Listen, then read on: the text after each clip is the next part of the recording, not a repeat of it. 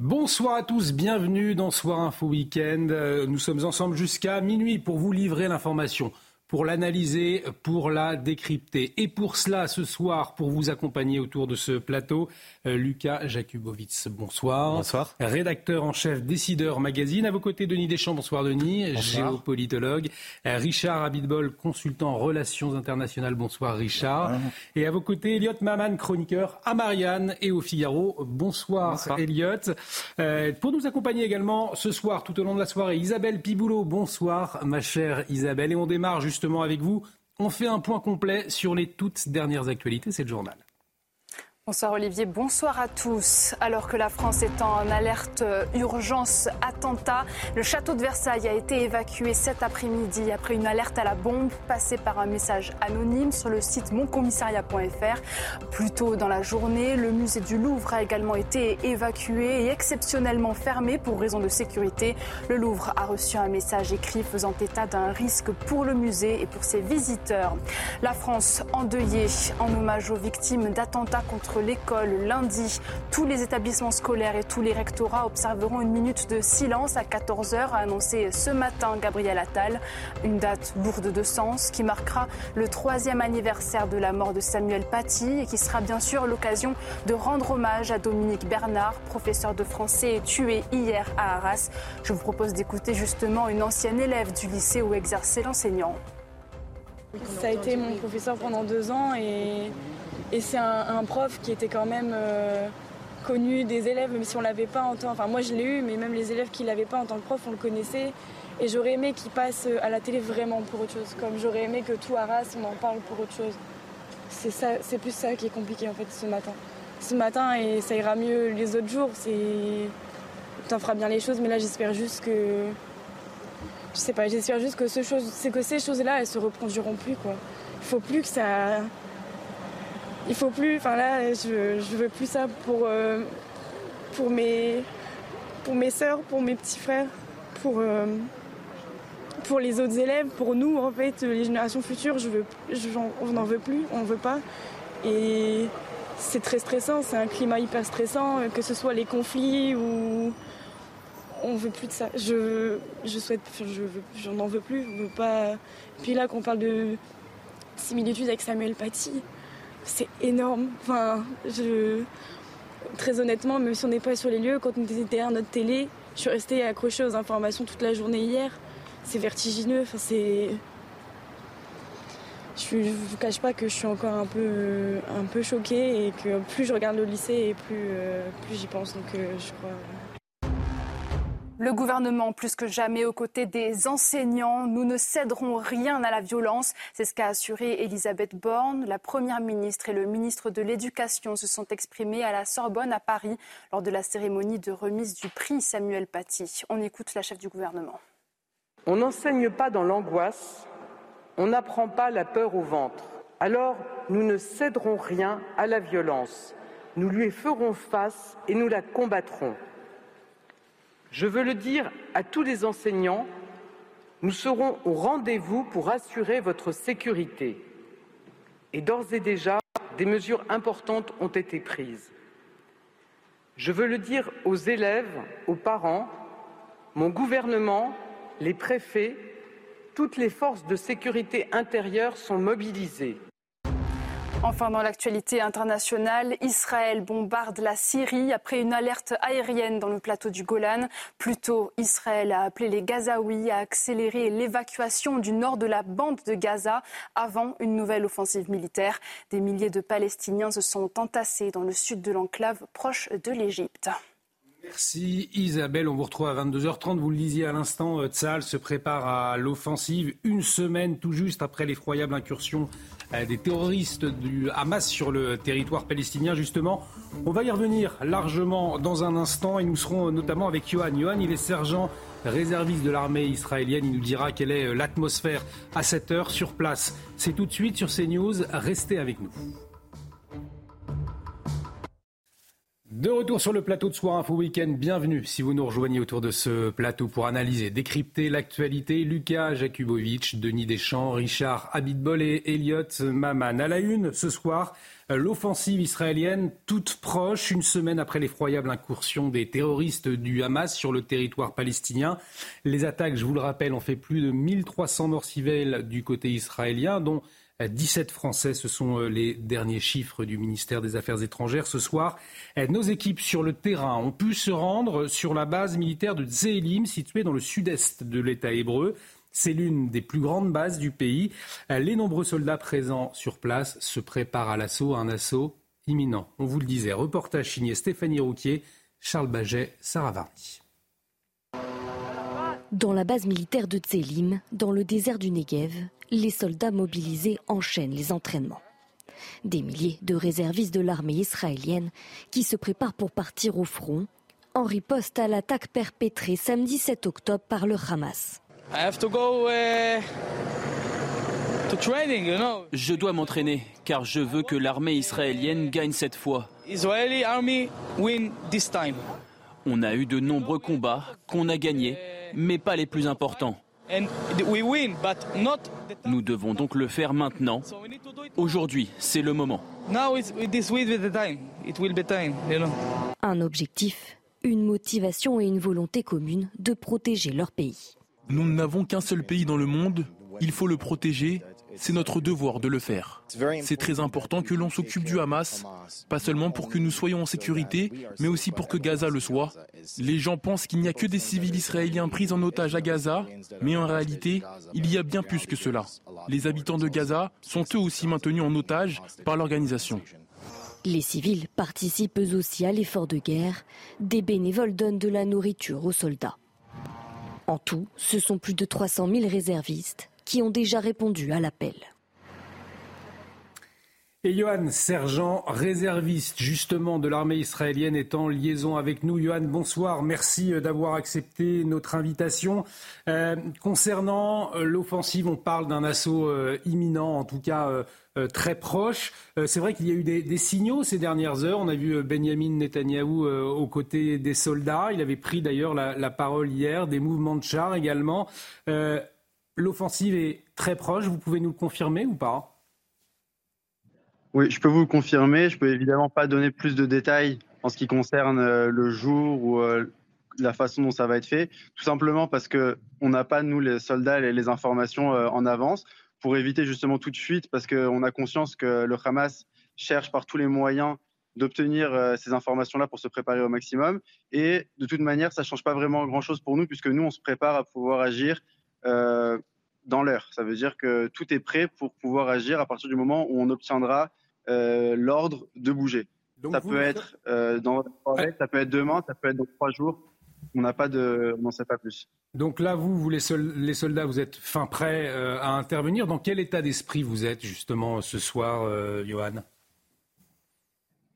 Ça, Bizarrement, je vais vous dire que on est très fiers et on est prêt à agir on est prêt à faire ce qu'il faut. C'est pour ça qu'on a été entraîné, c'est pour ça qu'on a été formé.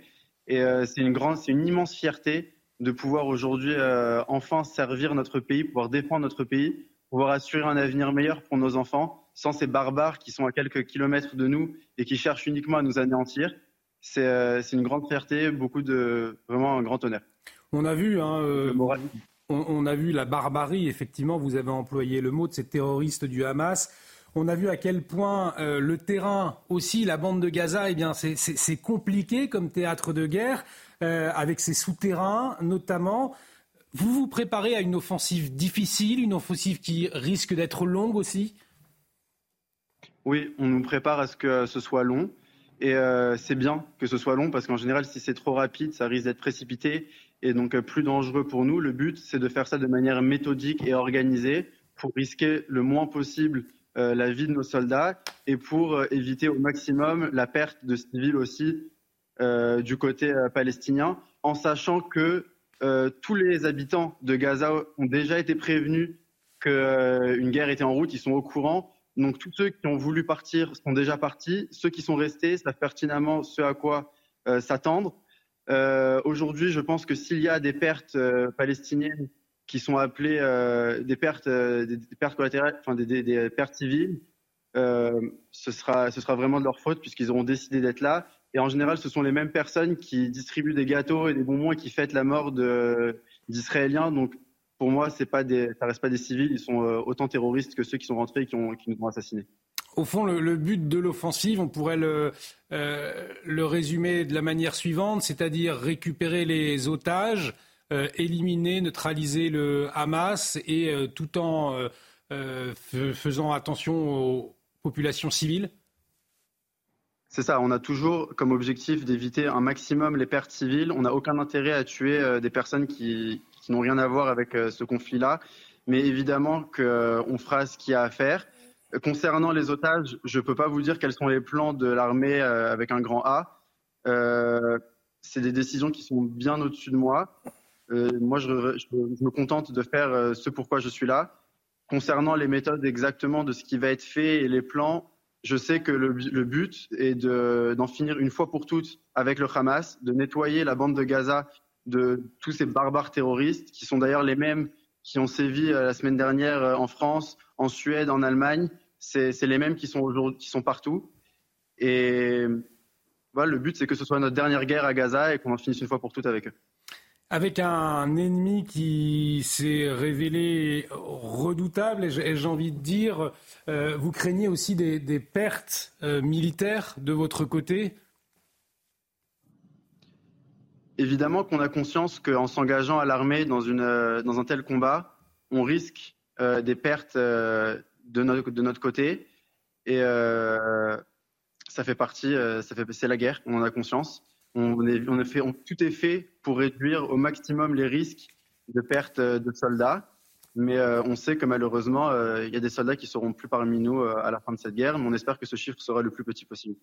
Johan, merci euh, d'avoir témoigné une nouvelle fois sur, euh, sur notre antenne. C'est vraiment, vous remercie, vous, nous faites vivre hein, ce que vous vivez euh, sur place, heure par heure, minute par minute, jour par jour. merci à vous, Johan. Allez-y. oui, allez-y.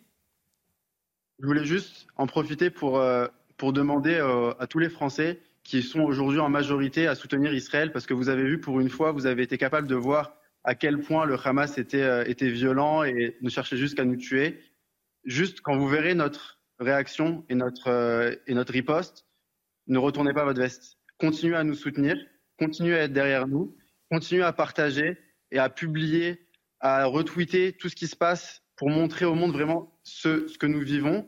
Et ne faites pas, attention à, toutes les photos et vidéos qui peuvent être publiées par le Hamas parce qu'il y a beaucoup, beaucoup de mise en scène, beaucoup de, enfin c'est des vrais, acteurs. Ils arrivent à mettre en scène des choses pour, euh, montrer.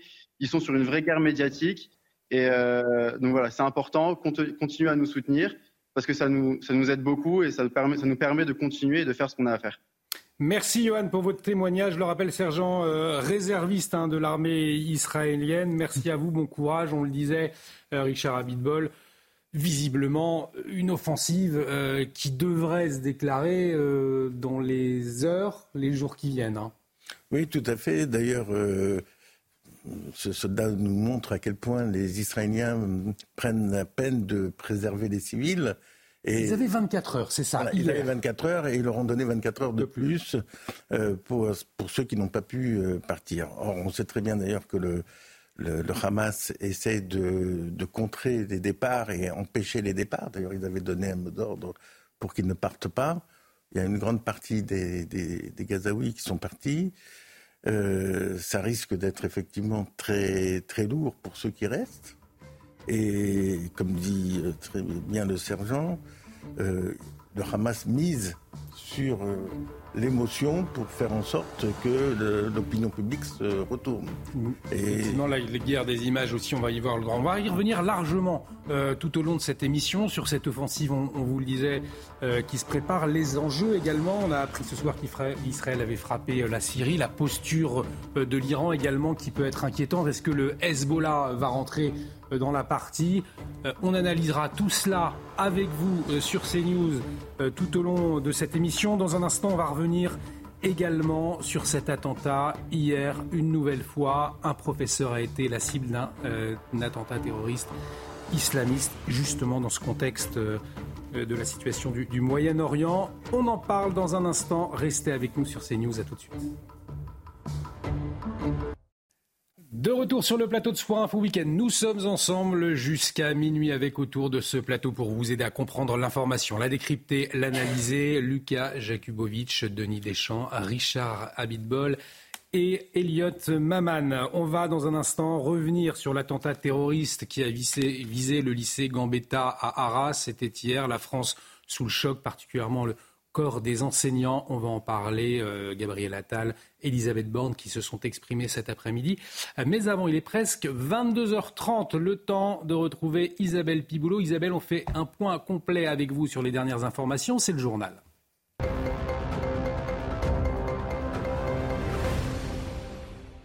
Ce soir, l'artillerie israélienne a frappé la Syrie. Des alertes aériennes ont résonné dans la partie du plateau du Golan. Deux roquettes ont été tirées depuis la Syrie avant de tomber dans un endroit dégagé. L'armée israélienne a également indiqué qu'elle examinait la possibilité d'une infiltration aérienne depuis le Liban. Israël annonce avoir retrouvé des cadavres d'otages israéliens dans la bande de Gaza, enlevés par des commandos du Hamas lors des attaques du 7 octobre. L'armée israélienne confirme par ailleurs avoir identifié plus de 120 civils retenus captifs à Gaza. Des centaines de personnes restent portées disparues et des corps sont toujours en cours d'identification. Vêtu d'un gilet pare-balles, le Premier ministre israélien a rendu visite aux troupes israéliennes près de la bande de Gaza. Êtes-vous prêt pour ce qui arrive? Ça va continuer, a lancé Benjamin Netanyahou à plusieurs soldats. À noter qu'une semaine après le début de la guerre, plus de 1300 morts sont à déplorer en Israël et plus de 2200 côté palestinien. CNews vous fait vivre au plus près le conflit actuel. Nous prenons la direction de la ville de Sderot, au nord-est de la bande de Gaza. Les rues sont désormais désertes, marquées par les stigmates des bombardements. Sur place, nos envoyés spéciaux Régine Delfour et Thibault Marcheteau vous racontent.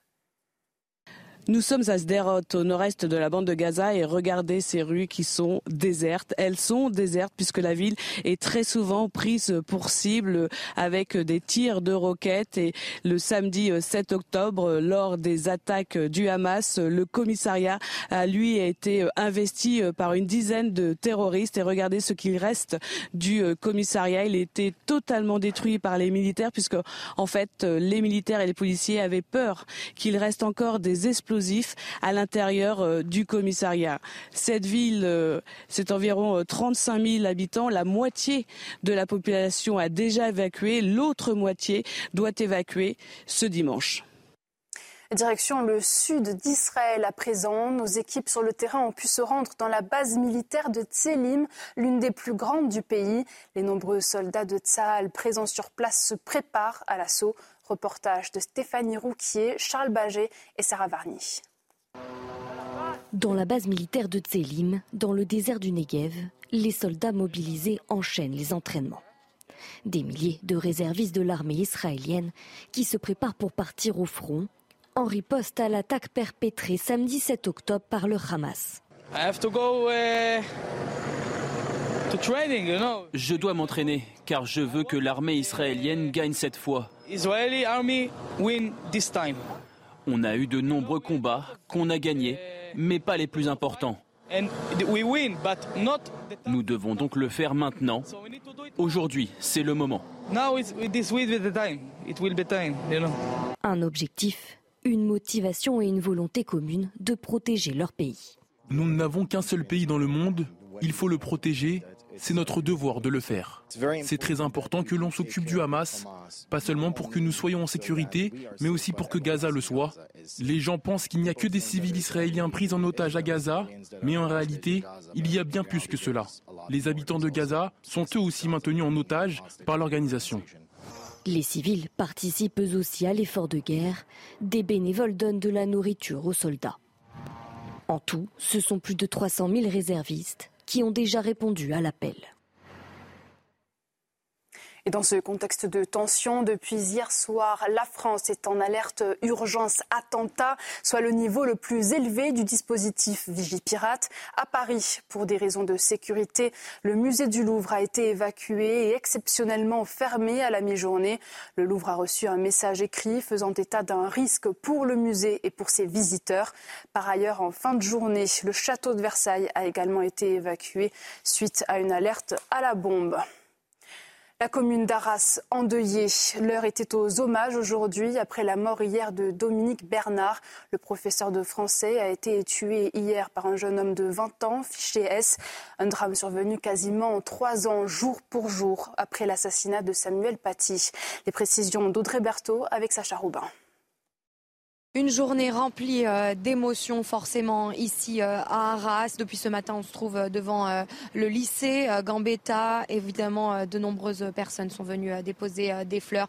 Des milliers de personnes sont venues depuis ce matin. Il y a une émotion très forte, un climat très très dur, très compliqué pour les habitants d'Arras. Je vous propose d'en écouter quelques-uns. Je sais pas, j'espère juste que, ce que ces choses-là, elles se reproduiront plus quoi. Il faut plus que ça il faut plus. Enfin là, je, je veux plus ça pour, euh, pour, mes, pour mes sœurs, pour mes petits frères, pour, euh, pour les autres élèves, pour nous, en fait, les générations futures. Je veux, on n'en veut plus, on veut pas. Je n'ai pas eu le temps de le remercier ou de lui dire au revoir.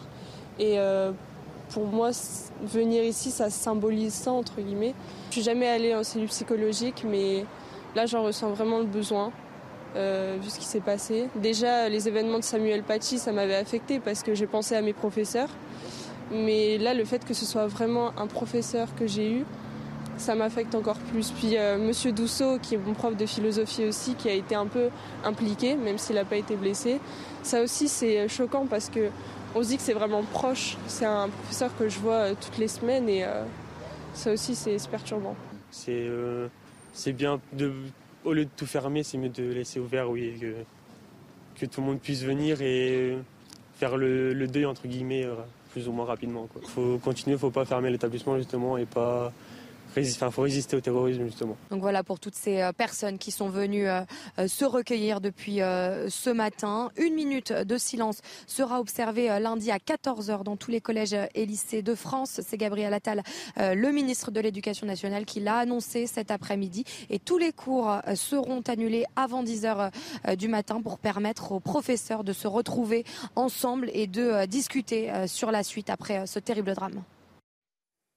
Je vous retrouve à 23h pour un prochain point sur l'actualité. Tout de suite, la suite de Soir Info Week-end. Merci euh, beaucoup Isabelle, à tout à l'heure. Euh, on l'entendait hein, euh, dans la voix de ce témoignage il y a un instant, témoignage poignant de cette jeune fille. Je ne veux plus voir ça pour mes frères, pour mes sœurs, je ne veux plus voir ça à l'avenir. La France est donc sous le choc hein, au lendemain de l'attentat terroriste qui a visé le lycée Gambetta Arras, qui a tué Dominique Bernard, ce professeur de français. Trois autres ont été tués. On l'entendait, l'auteur présumé des faits, un fichier S d'origine russe a été interpellé. Des interrogations euh, autour de son profil, autour de sa famille également. On va y revenir avec vous. Mais avant, on va entendre Elisabeth Borne, puisque euh, la Première ministre s'est exprimée euh, cet après-midi. dans le contexte, c'est un terrible symbole hein, du prix Samuel Paty. il était remis cet après-midi en présence d'Elisabeth Borne. On l'écoute. On n'enseigne pas dans l'angoisse on n'apprend pas la peur au ventre. Alors, nous ne céderons rien à la violence. Nous lui ferons face et nous la combattrons. Je veux le dire à tous les enseignants, nous serons au rendez-vous pour assurer votre sécurité. Et d'ores et déjà, des mesures importantes ont été prises. Je veux le dire aux élèves, aux parents, mon gouvernement, les préfets, toutes les forces de sécurité intérieure sont mobilisées. Il est vrai qu'après euh, le choc, l'émotion, il y a aussi la, colère, colère notamment de, l'opposition qui demande des comptes. Là encore, on y reviendra. Mais quelques minutes plus tôt, euh, Elliot Maman, avant l'intervention de la Première ministre, Gabriel Attal, eh bien, il a annoncé une journée de solidarité lundi, une reprise des cours à 10h du matin pour que les enseignants puissent se retrouver euh, entre eux une, minute de silence également dans tous les établissements euh, à 14 heures. face au terrorisme, les écoles ouvriront à 10 heures. Alors pardonnez-moi, euh, je résume un peu, mais on s'interroge. Est-ce que cette annonce, elle est euh, suffisante? C'est vrai que nous ne sommes qu'au lendemain de l'attentat, mais peut-être que les Français, on entendait le témoignage poignant de cette jeune fille, attendent plus et plus vite. Oui, les annonces face au terrorisme, de toute façon, ne seront jamais suffisantes, surtout euh, moins de 24 heures après, euh, après un tel attentat. Euh, il y a une chose dans le discours de Gabriel Attal que vous venez de mentionner qui, qui, est importante à relever et qui était parfaitement absente de l'intervention d'Elisabeth Borne, c'est que Gabriel Attal a rappelé certes la nécessité d'assurer la sécurité physique des enseignants, il a aussi rappelé qu'il fallait assurer que la transmission puisse avoir lieu en classe, ce qui aujourd'hui est extrêmement compliqué. Elisabeth Borne, on a un peu l'impression qu'elle a écrit son, son, son intervention comme si euh, Arras n'était pas euh, intervenu euh, entre deux. C'était vraiment le discours qu'elle avait prévu, quoi qu'il arrive, pour, pour ce, ce, cet événement, cette remise du prix Samuel Paty. Et euh, elle euh, dit en effet qu'il faut assurer euh, la, sécurité des enseignants, mais simplement, je, crois qu'il ne demande pas simplement la sécurité physique. Il demande aussi de pouvoir enseigner tous les sujets comme il le faudrait. on sait notamment que le conflit israélo-palestinien pose problème dans un certain nombre de quartiers aujourd'hui en France. on sait que l'enseignement de la Shoah donne parfois lieu à des tensions, ce qui sont tout de même absolument invraisemblables. Et je, tiens tout de même à saluer Gabriel Attal qui a rappelé, et qui d'ailleurs dans son discours, si je me rappelle bien, a parlé de la question de la transmission des savoirs avant même celle de la sécurité, parce qu'en réalité, il n'y a pas de sécurité si on ne peut pas enseigner et apprendre aux Français de, pouvoir euh, appréhender euh, les événements qui se manifestent face à eux. Et Gabriel Attal qui euh, rappelait, Lucas Jakubowicz, qu'un enseignant sur deux s'auto-censurait aujourd'hui. Et on l'a vu avec aussi ces atteintes à la laïcité, phénomène nouveau qui a augmenté ces dernières années. Alors oui, effectivement, il faut de la sécurité, euh, puisque ça rassure également, il y a un effet psychologique, mais le problème de fond est beaucoup plus important finalement. Oui, tout à fait. On remarque d'ailleurs qu'il y a une contradiction au plus haut sommet de l'État entre le discours d'Elisabeth Borne qui dit euh, nous ne reculerons pas, nous continuerons à aller de l'avant, le ministre de l'Éducation nationale qui dit qu'il y a de l'autocensure, et dans les faits, on recule. Prenons un exemple simple. Samuel Paty, trois ans après, combien de rues, de places, de collèges de lycée Samuel Paty? Très peu par rapport à ce qui a été annoncé officiellement. Pourquoi? Parce qu'on a peur des représailles, parce qu'on recule.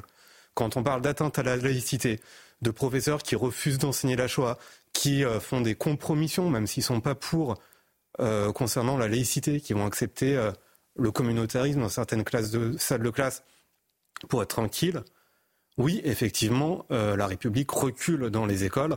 Alors après, évidemment, un discours 24 heures, 48 heures après un attentat n'aura que peu d'impact. Hmm. Mais ce qu'il faut regarder, c'est le fond. Et dans le fond, oui, la République recule, même si parfois il y a des légers sursauts. Par exemple, la récente interdiction euh, de la baya. Mais c'est ce que je disais de Denis Deschamps tout à l'heure, c'est-à-dire que euh, est-ce qu'au fond c'est pas un discours de fermeté, même si Gérald Darmanin a fait preuve de fermeté, on, en parlera tout à l'heure.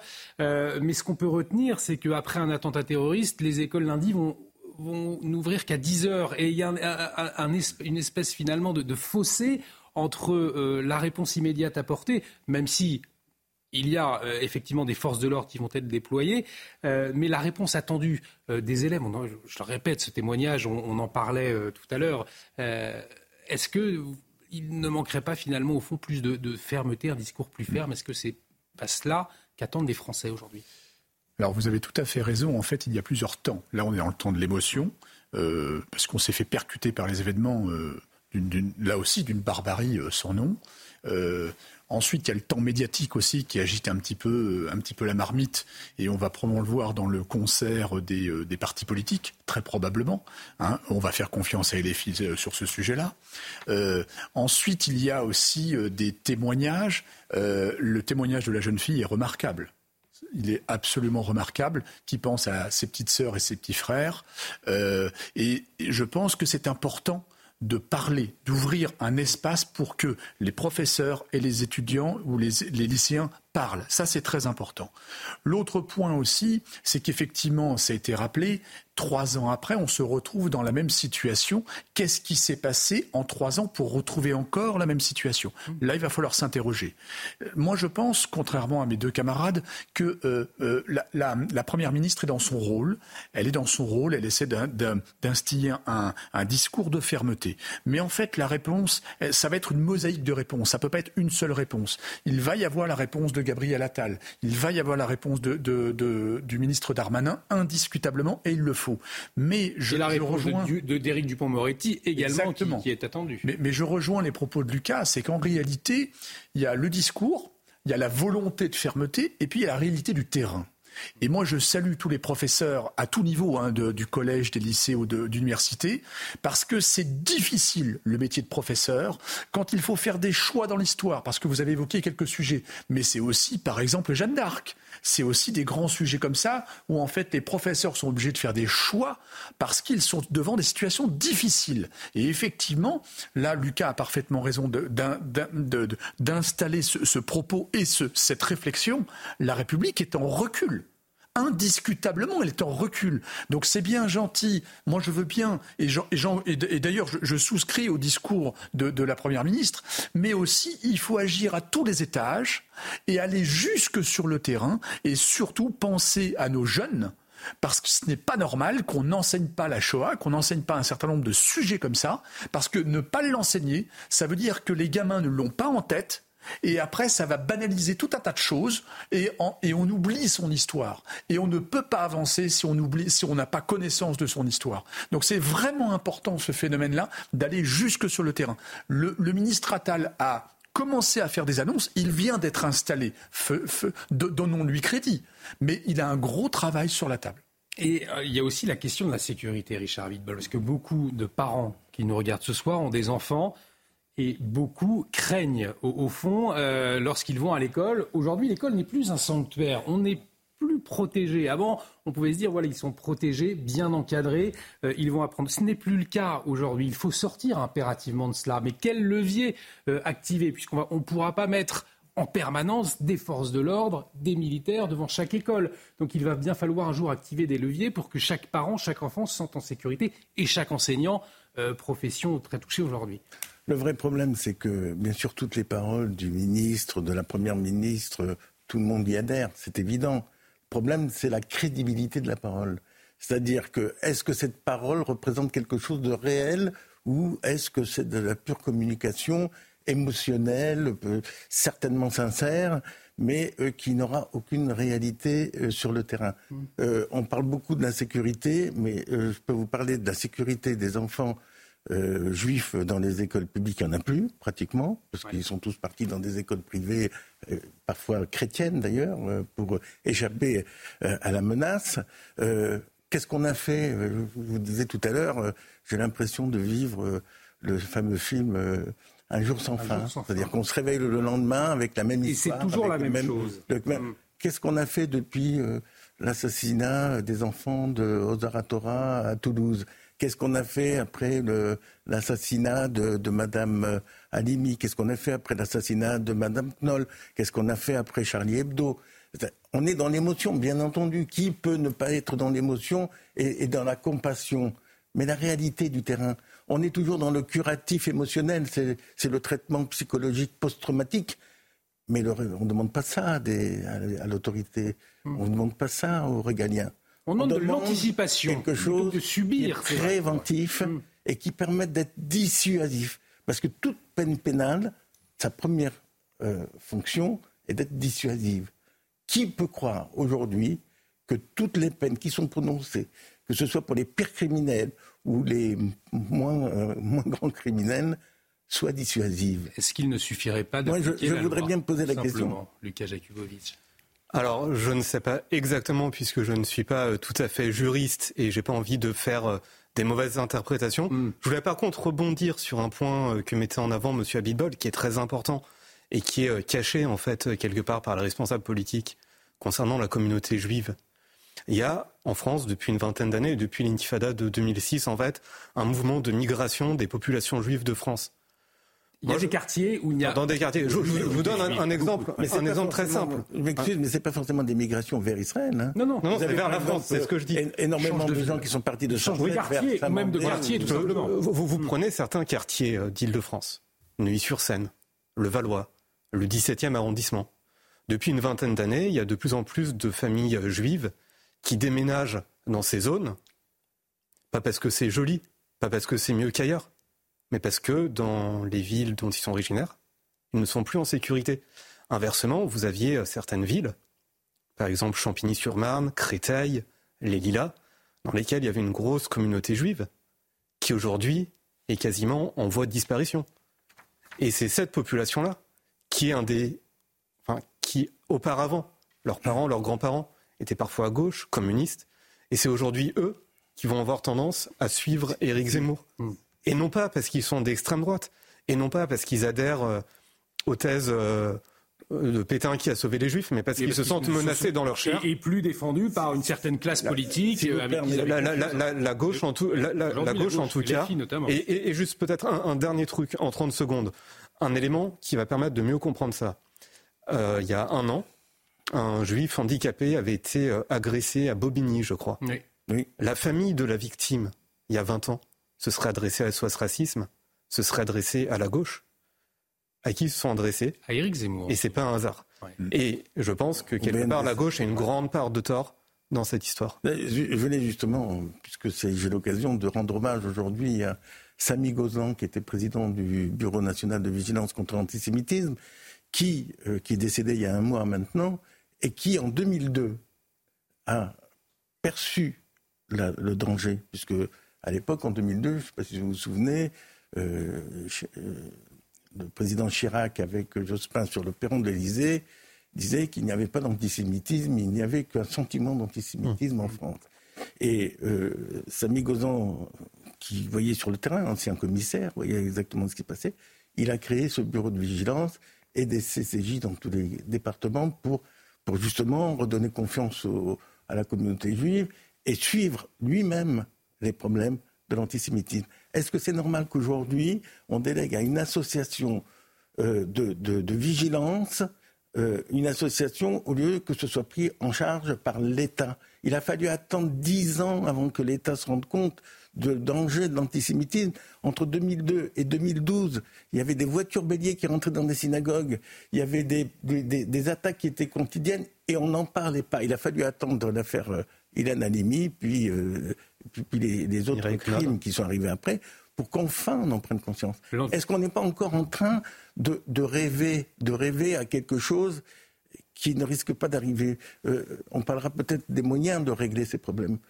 justement, on, va y et, et, les actes antisémites d'ailleurs, qui depuis une semaine, le début euh, du conflit, enfin depuis une semaine, depuis l'attaque terroriste du Hamas sur le territoire palestinien, euh, en France, les actes antisémites sont en nette augmentation. On y reviendra. Gérald Darmanin a communiqué dessus tout à l'heure.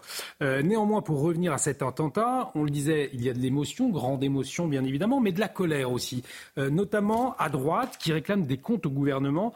Je vous le rappelle, le suspect, le suspect, il était fiché S et il était suivi par la DGSI. Les précisions Clémence Barbier, on en parle ensuite.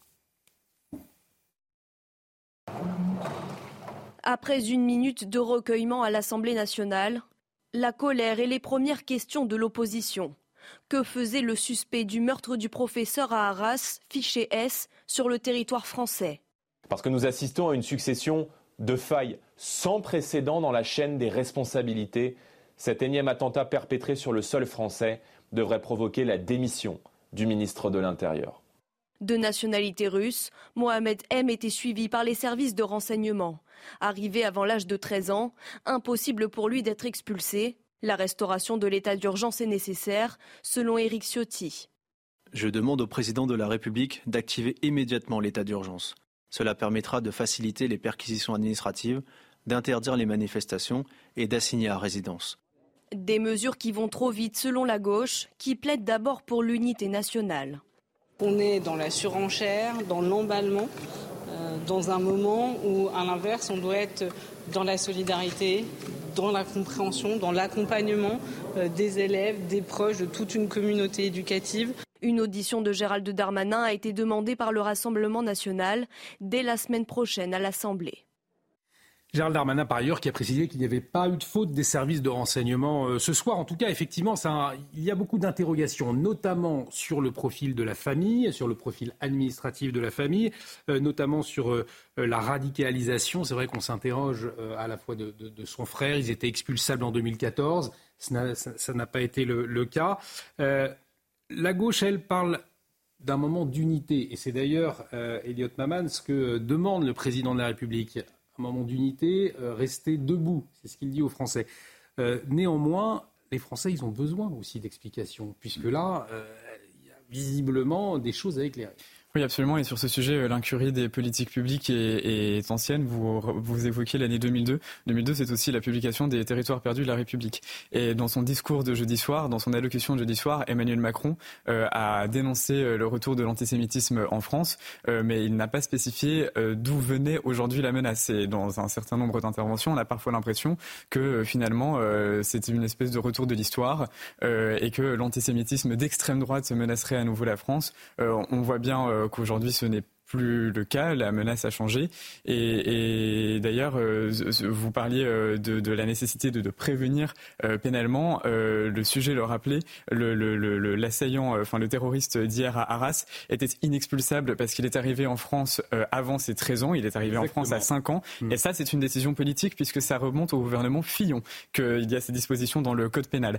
et donc, le, au bout d'un moment, le politique peut aussi se saisir de sujets assez concrets sans pour autant perdre en effet euh, le, le, la volonté euh, plus, plus générale d'un discours qui transcende, parce que les Français ont en effet besoin le de... rôle des associations aussi qui interrogent. Oui, bien sûr. Pression euh, aussi, on Pour en parle beaucoup. Là, là, aussi, il faut s'interroger. Il faut regarder en face la réalité, Richard Ça, ça pose aussi une question de la mentalité française. Parce qu'on vient de voir euh, récemment une société israélienne qui était déchirée comme c'était pas possible pendant des mois, voire une année, et face à un danger majeur, réussir à se mettre d'accord pour régler l'essentiel.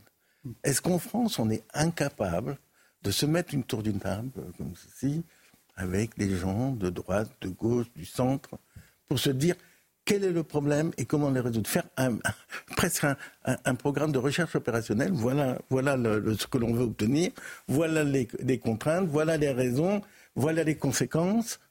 Mettons ça sur place et mettons de côté notre idéologie un moment, un instant, un souffle pour régler des problèmes existentiels de notre pays est-ce qu'on n'est pas capable de faire Mais on l'espère tous, mais on a le sentiment que c'est impossible. Il y a des calculs politiciens derrière. Eh oui, il, y a, il, y a, tout cela. Alors est-ce que euh, de la Macronie à, à l'extrême droite, est-ce que de LFI à la Macronie, les gens seraient capables de se mettre autour d'une table continuer indéfiniment à dire que l'antisémitisme vient de l'extrême droite? Moi, j'étais vice-président du bureau de vigilance contre l'antisémitisme. On peut vous dire depuis 2002, il n'y a pas eu une atteinte à la personne qui arrivait de l'extrême droite. Par contre, le nombre de personnes qui ont agressé des juifs de la, du côté de l'extrême gauche, de, de, de, des islamismes qui existent c'est tous les autres cas. Tous les autres cas. Juste secondes, le Donc, problème... il faut quand même dire la vérité aux gens. J'en ai rien à faire, que ce soit de l'extrême droite, de l'extrême gauche, du centre, des, des verts. Un antisémite est un antisémite. Mm. Et euh, chercher, d'ailleurs on parle beaucoup de l'extrémisme de droite, euh, on oublie quand même que le, un des plus grands antisémites qui soit euh, était Proudhon, hein, Proudhon dont s'inspirent beaucoup de gens de gauche aujourd'hui. Est-ce qu'on va dire que Céline était extraordinaire parce qu'il était un très bon écrivain, mais on oublie ce qu'était Céline? On ne le fait pas pour un écrivain qui n'a pas eu des conséquences majeures. Ah, mais non, Proudhon, pas pour Céline. On n'a mmh. certainement pas oublié pour Céline. Non, et Proudhon, mais je ne vous rejoins pas du tout. Et Proudhon, on l'oublie. Euh, alors après, ça c'est une question de culture, d'éducation, justement pour le coup. Mais Céline, on l'a pas oublié l'an passé, euh, son, son, son, passé sur, sur ces sujets-là. Moi, je suis pas tout à fait d'accord avec vous concernant l'État d'Israël par rapport à la France. L'État d'Israël a un profil particulier. Euh, il a un profil extrêmement particulier parce qu'il est en, entre guillemets en état d'alerte permanente. Ça ne l'empêche pas d'avoir une instabilité politique. On l'a vu il n'y a, a, pas très longtemps, sans gouvernement pendant je ne sais combien de mois. Et on l'a vu euh, aussi avec des acharnements à la Knesset qui sont assez incroyables. Mais la France est un vieux pays qui, malheureusement, en ce moment, est endormi. Et on a, et d'ailleurs, l'antisémitisme a quelque chose en parallèle avec la démocratie, c'est que quand on n'en prend pas soin, ça se dégrade ça se dégrade fortement. C'est un combat quotidien. Vous voyez ce que je veux dire? Et d'ailleurs, ça passe par l'école.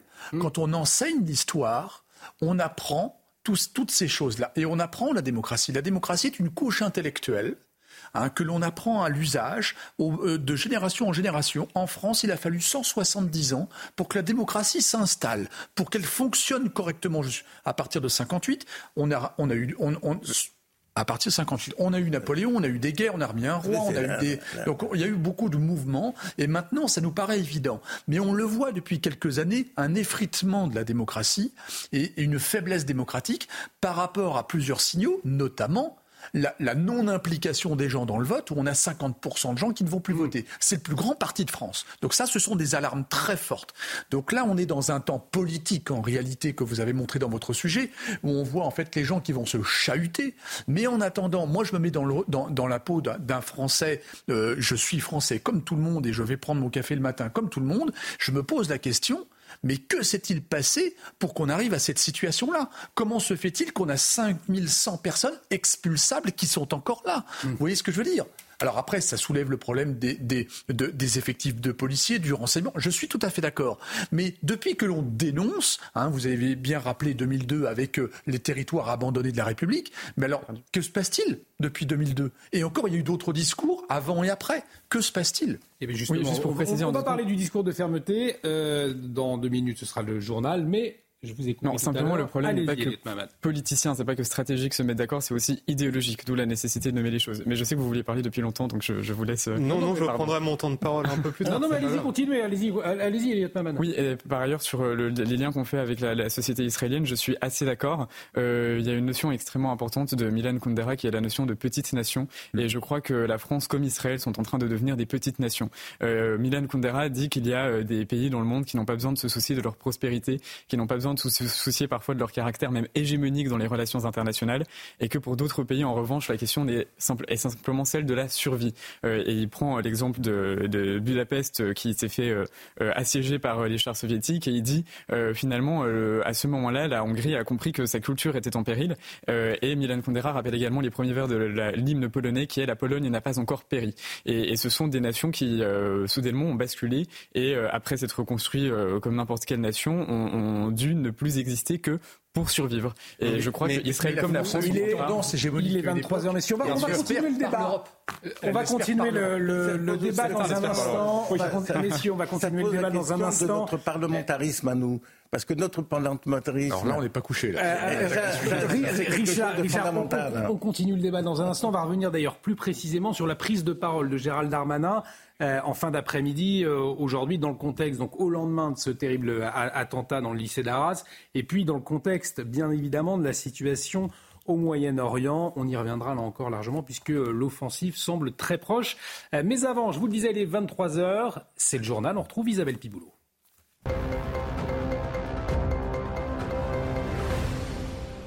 Lendemain de l'attentat islamiste d'Arras, la France est en alerte urgence attentat, soit le niveau le plus élevé du dispositif Vigipirate. À Paris, pour raison de sécurité, le musée du Louvre, tout comme le château de Versailles, ont été évacués aujourd'hui. Retour sur les faits avec Dunia Tengour. Des scènes de confusion, des mouvements de foule et des milliers de visiteurs interloqués. Samedi matin, le musée du Louvre a dû fermer ses portes et évacuer ses visiteurs pour des raisons de sécurité. Après avoir reçu un message écrit faisant état d'un risque pour le musée et pour ses visiteurs. Quelques heures plus tard, c'est au tour du château de Versailles d'être évacué en raison d'une alerte à la bombe.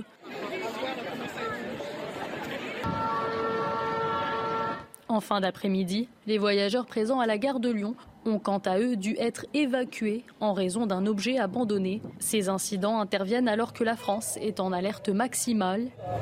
7000 soldats de l'opération Sentinelle vont être déployés dans l'ensemble du territoire et ce, jusqu'à nouvel ordre. Le ministre de l'Éducation s'est rendu ce matin dans la commune endeuillée d'Arras. Lundi, une minute de silence sera observée à 14h dans tous les établissements scolaires français pour rendre hommage aux victimes d'attentats contre l'école. Samuel Paty, il y a trois ans. Aujourd'hui, Dominique Bernard, poignardé hier à Arras. Son portrait est signé Solène Boulan, Pierre Emco et Augustin Donadieu. Derrière une rue balise jaune, des élèves et leurs parents franchissent les portes du lycée Gambetta d'Arras, dont l'entrée est gardée par des policiers. Tous sont venus se recueillir pour rendre hommage à Dominique Bernard, cet enseignant tué hier par un homme fiché S. Originaire d'Arras, le professeur de 57 ans était père de trois grandes filles et marié à une enseignante. Agrégé de lettres modernes, il exerçait au collège et était apprécié de ses élèves et de ses collègues. L'émotion est encore vive aux abords de l'établissement. Ça a été mon professeur pendant deux ans et, c'est un, prof qui était quand même euh, connu des élèves, même si on l'avait pas en tant. Enfin, moi je l'ai eu, mais même les élèves qui l'avaient pas en tant que prof, on le connaissait. Il faut plus. Enfin là, je, veux plus ça pour euh, pour mes pour mes sœurs, pour mes petits frères, pour euh, pour les autres élèves, pour nous en fait, les générations futures. Au, nom de de notre profession, c'est extrêmement important de lui rendre hommage. Et, comme Samuel Paty, c'est un membre de notre famille qu'on n'oubliera jamais. Dominique Bernard avait cofondé l'Université populaire d'Arras dans les années 2000, où il donnait des conférences sur la littérature, le cinéma et la musique. Il a été poignardé devant l'établissement avant que l'assaillant ne pénètre à l'intérieur. Après s'être recueilli devant son corps hier, Emmanuel Macron a indiqué que le professeur avait sans doute sauvé beaucoup de vies en s'interposant.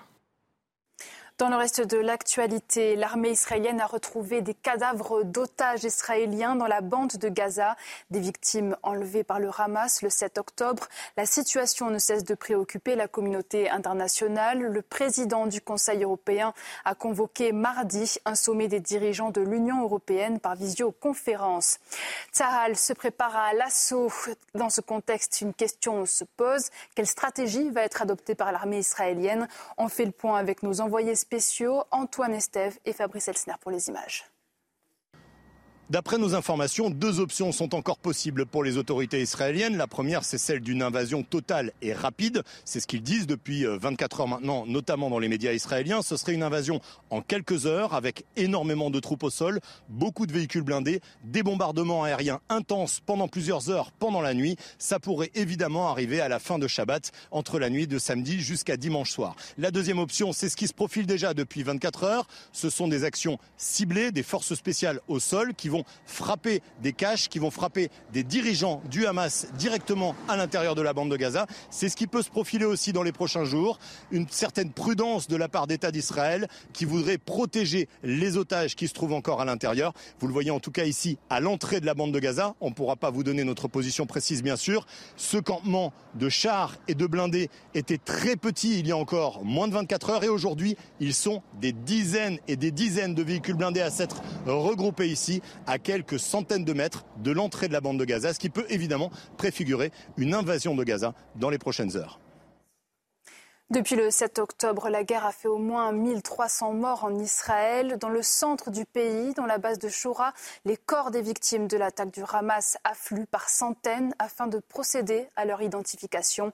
Des images difficiles commentées par Sarah Varni. Dans ces conteneurs, des centaines de corps de victimes de la récente attaque perpétrée par le Hamas qui attendent d'être identifiés par les membres de leur famille. Les corps, enveloppés dans des sacs mortuaires blancs et noirs, ont été montrés aux médias dans une morgue militaire de la ville de Ramla. Je suis en croisade personnelle pour montrer au monde ce qu'il s'est passé ici, montrer l'ampleur de ce massacre de l'État islamique. Le Hamas, c'est l'État islamique, c'est l'État d'esprit. Je suis très ému. Je sais que dès demain, le monde va nous appeler de nouveau des criminels de guerre. Nous n'attaquons pas des enfants. Le Hamas utilise leurs enfants, des familles et des civils comme boucliers humains. Nous ne faisons pas ça. Près de 200 corps sont rassemblés ici, des preuves des atrocités commises. Des gens brûlés, sans tête, Juste des morceaux de gens. Pour ces corps trop abîmés, l'identification des victimes se fait notamment par ADN sous cette tente. Un travail éprouvant mais nécessaire pour permettre aux familles d'identifier leurs proches. Prochain journal à 23h30, la suite avec vous Olivier. Merci beaucoup Isabelle. On se retrouve tout à l'heure et effectivement, et nous allons euh, revenir euh, dans un instant sur euh, la situation au Moyen-Orient et cette offensive qui semble toute proche. En tout cas, beaucoup d'indices semblent le confirmer ce soir. On, va y revenir. Dans ce contexte et au lendemain de l'attentat dans ce lycée à Arras, eh bien, je vous le disais, Gérald Darmanin, le ministre de l'Intérieur, a pris la parole, en fin de journée, a pris la parole à l'issue d'une réunion de sécurité et il a fait des, annonces, des annonces non, concernant notamment les fichiers S étrangers. Écoutez-le.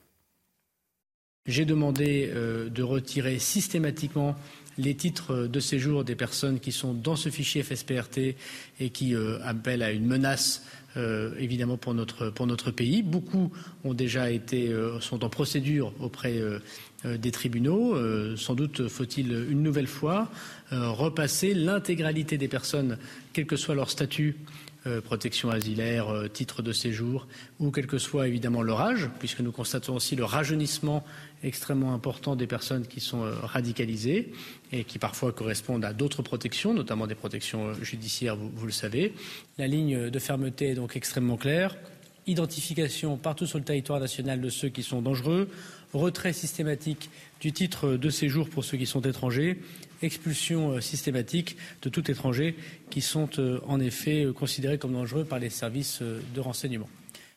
Expulsion systématique donc de toute personne considérée comme dangereuse par les services de renseignement, Denis Deschamps. ça montre que c'est possible. Gérald Darmanin qui affiche sa fermeté. et en même temps, on se dit pourquoi on ne l'a pas fait avant. Exactement. On en parlait tout à l'heure. on va voir si c'est possible déjà. En tout cas, il faut rappeler quand même qu'on a un arsenal euh, de, loi qui est suffisamment dense pour pouvoir prévoir quasiment tous les cas. Effectivement, vous le rappelez, peut-être qu'il y a des ajustements par rapport à certaines situations, mais ça, c'est pas très compliqué à modifier. Euh, maintenant, on attend juste qu'il rentre en action que l'État rentre en action. Il y a tout de même, euh, Richard, un, paramètre important à souligner, c'est le volet diplomatique. Euh, puisque là, par exemple, très clairement dans ce cas-là, c'est un Russe. On connaît les relations aujourd'hui diplomatiques de la France et, de la Russie. Euh, il y a d'autres pays avec qui c'est compliqué. donc il y a aussi ce volet à actionner. Est-ce que la France aujourd'hui euh, est, capable euh, de rentrer en, dialogue avec euh, les autres pays justement pour renvoyer les... Point de vue diplomatique, c'est une excuse parce qu'il y a toujours des moyens de pression, surtout que ces pays-là sont souvent dépendants. Je pense qu'il y a plus la Russie, par exemple. Il y a, un problème, qui, il y a un problème qui est beaucoup plus important, c'est celui de la CEDH, parce que est-ce que ce qui va décider ne va pas être cassé, même par le Conseil d'État, par exemple.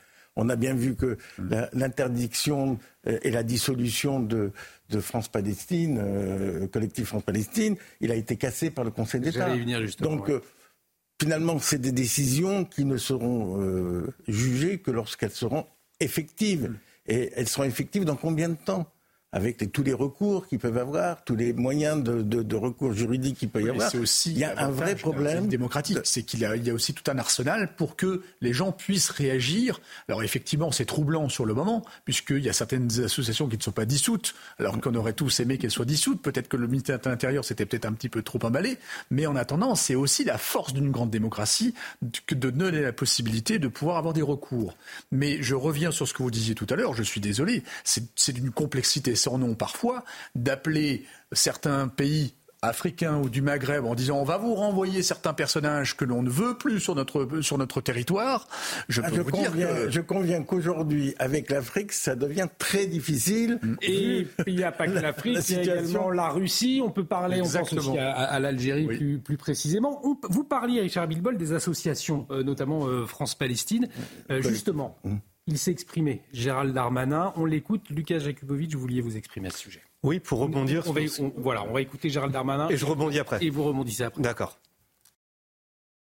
J'ai pris, comme je l'ai annoncé, euh, la responsabilité d'adresser 11 articles 40 à euh, l'autorité judiciaire, au procureur de la République, sur euh, des associations ou des personnes faisant acte de propos antisémites, d'apologie du terrorisme ou de soutien au mouvement terroriste Hamas, parmi lesquels le collectif euh, Palestine vaincra, le comité Action Palestine, mais aussi le Parti des indigènes de la République. J'ai euh, demandé un instant à l'ensemble des, services du ministère de l'Intérieur de travailler à la dissolution de plusieurs associations ou collectifs euh, relayant ou parfois finançant de manière officieuse et cachée, dont nous avons mis à jour le travail, le Hamas ou les mouvements autour du, Hamas.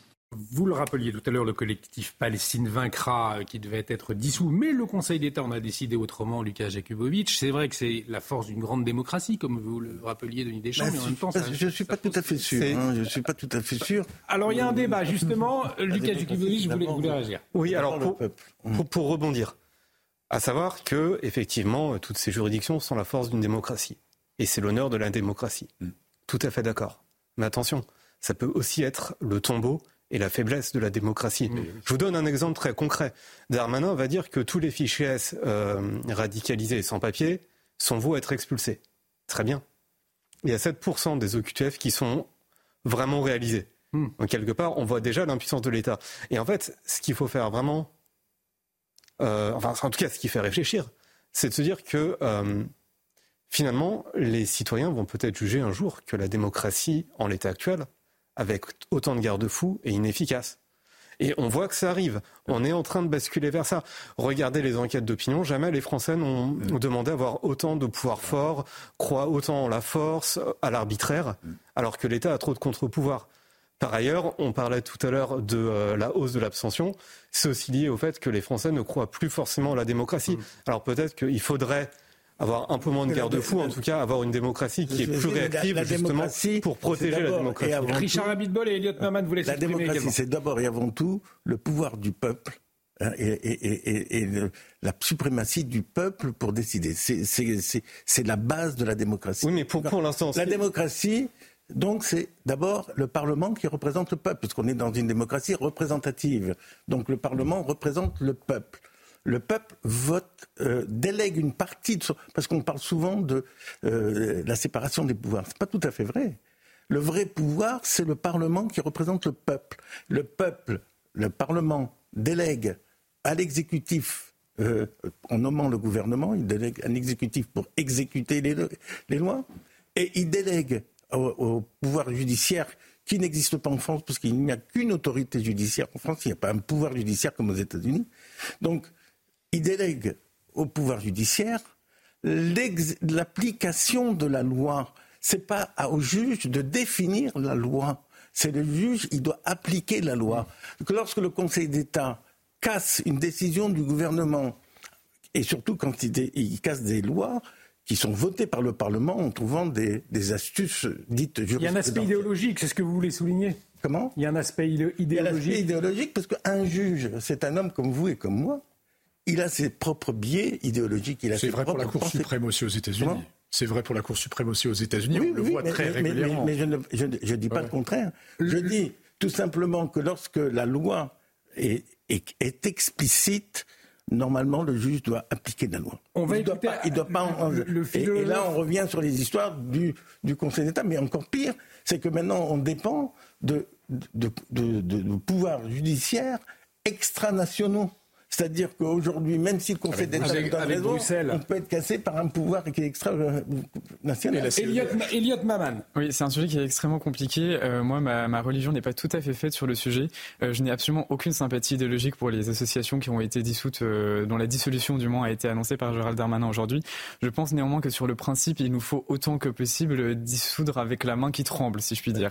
et, les vous aviez aujourd'hui un parti nazi SS qui va tuer des juifs, est-ce qu'on va les laisser encore sous prétexte qu'il ne faut pas alors, dissoudre Précisément, la, violence physique euh, en démocratie n'est absolument pas à considérer de la même manière que des, que des bah, opinions qui peuvent nous déplaire.